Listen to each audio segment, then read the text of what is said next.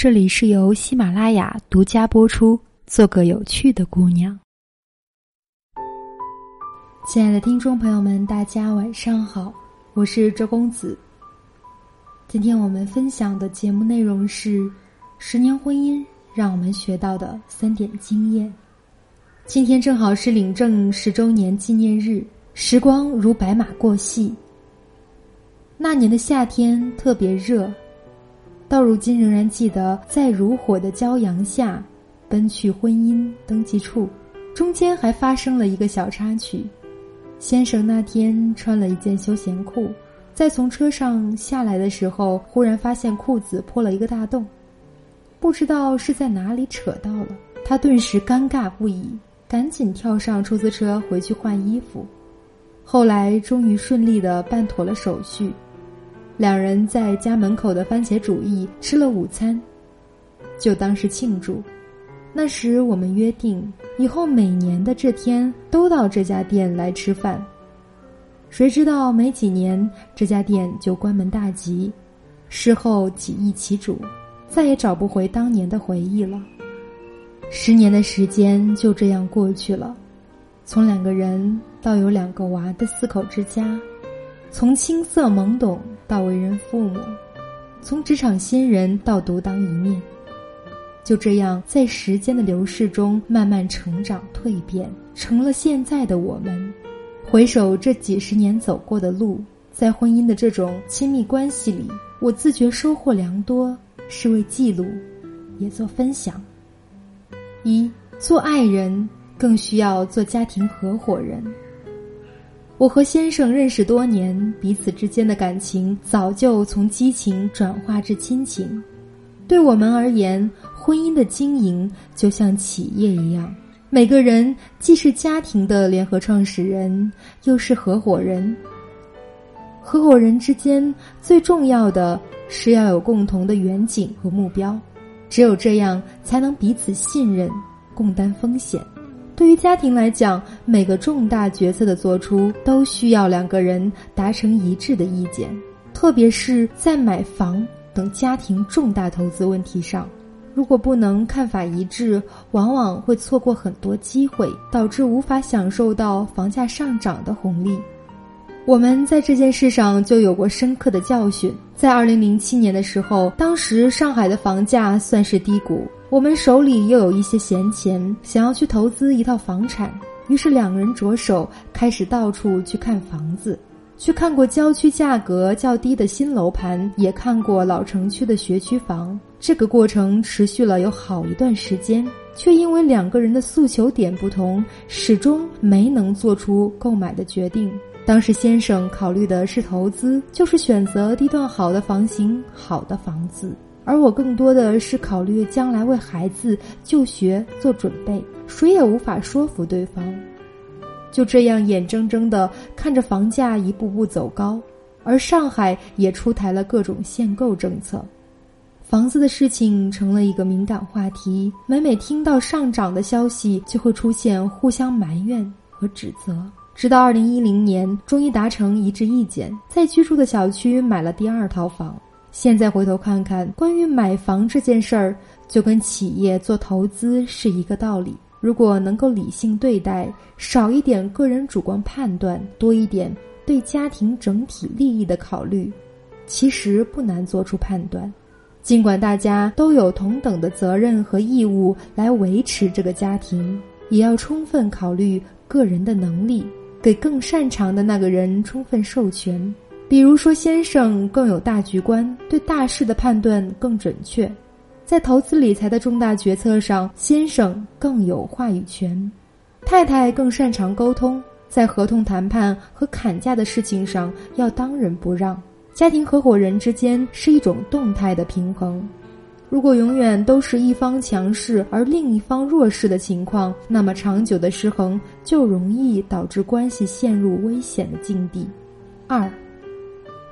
要想天长地久，一定要共同成长。常常有身边的朋友抱怨自己的另一位不求上进，每天回家只会看韩剧或者只会打游戏，两人之间的话题越来越少，感情也越来越淡。我和先生是同样的教育背景，尽管后来从事的行业有很大的不同，但常常有些工作、职场上的问题相互出谋划策，分析利弊。先生是个正能量爆棚的人，在我遇到一些工作上的烦心事儿，每每觉得崩溃，甚至要撂挑子不干的时候，他总能从积极的角度帮我疏导压力。于是，两人一起上班的路上，有时会有各种吐槽，也有资讯的分享。甚至有时候是一些严肃的话题讨论，共同生活了那么久，已经形成了比较一致的价值观。而在先生刚出来创业时，他比较迷茫，特别是辞掉了前景不错的工作，又没有找到明确的方向的恐慌。这时候，我无条件的支持，以及做好一个人养家的准备，也让他少了后顾之忧，可以一心向前冲。其实没告诉他的是，我内心不过是望夫成龙，想早点过上退休的生活罢了。两个人能够保持同样的成长速度，是家庭稳固的很重要的因素。之所以会有抛弃糟糠之妻的悲剧屡屡发生，很重要一点是妻子自身是否放弃了与先生同步的努力。试想一下，一个人在外打拼。不断向上的人，总有一些私密的话不能跟外人讲。这时候，太太如果能够懂他、安慰他，甚至帮助他，他也就更愿意去回归到家庭里。反之，换位亦成立。所以，婚姻的经营不能放弃个人的成长，更不能放弃共同成长。想想伴侣手牵手一起努力向前，是不是自古以来最浪漫的画面呢？三。要幸福，就要摆脱原生家庭的阴影。幸福的家庭都是相似的，不幸的家庭却各有各的不幸。这种不幸很多时候来源于夫妻双方原生家庭的影响。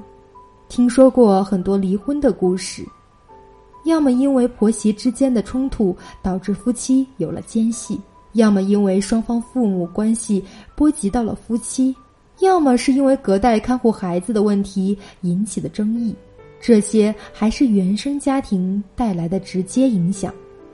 更多时候，原生家庭就像隐藏在生活之外的一只看不见的手，把双方越推越远。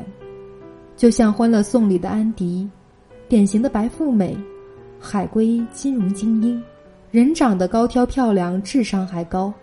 从个人角度已经接近完美，但是原生家庭带给他的痛却也是最大的。外婆和母亲患了精神病，疯了，从小被父亲抛弃，长大后又时刻背着自己会不会变疯的一颗定时炸弹，所以他变得孤傲、不合群、不善于与人相处。尤其是不善于处理亲密关系，他甚至没有办法进行身体的接触。心理学中冰山理论曾经揭示，一个人的自我就像一座冰山，海平面之上能让人看到的只占很小一部分，是你的行为层面；往下则是你对万事万物的应对姿态、感受、观点、期待、渴望。以及来自于最深层次的关于自我的各个维度的认知，这部分是冰山的主体，恰恰也是这部分影响着我们的外在和言行，隐没在海平面之下，不为人看见。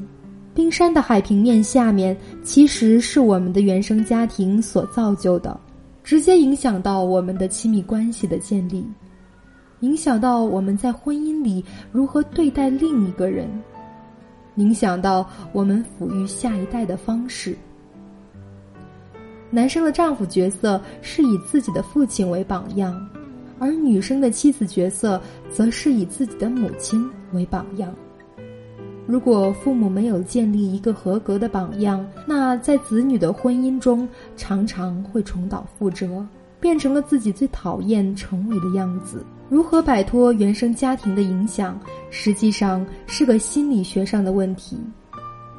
如果能够意识到自己存在这方面的困扰，就要积极面对，和对方一起寻找心理自助和咨询机构的帮助。就我个人的经历而言，在读了很多心理学的书之后，我渐渐明白为什么自己会成为现在的样子，也懂得了所有的脆弱、争强好胜、敏感多疑，不过是父母关系的一种投射。